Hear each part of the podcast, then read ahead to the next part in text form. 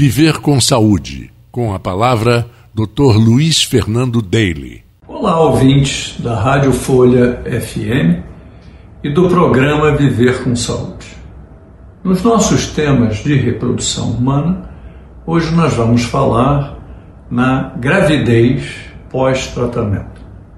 Existe alguma diferença entre uma gravidez espontânea, conseguindo pelos métodos naturais, e a gravidez obtida por tratamentos de reprodução humana?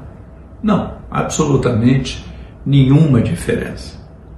O embrião, ele chega normalmente pela trompa, onde ele é formado, e pelo sexto, sétimo dia de fecundação, ele adentra a cavidade uterina.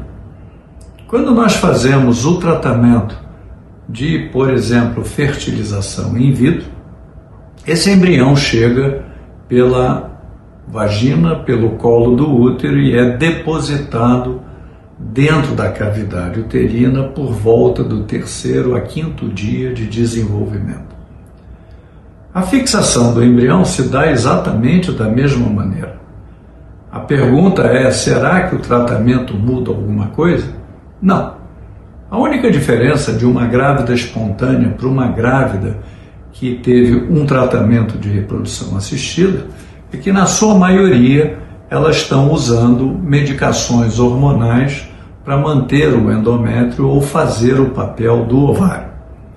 O ovário trabalha nos três primeiros meses de gravidez e, com 12 semanas, o ovário naturalmente para de trabalhar, a placenta assume a produção dos hormônios e a gravidez então é autônoma daí para frente.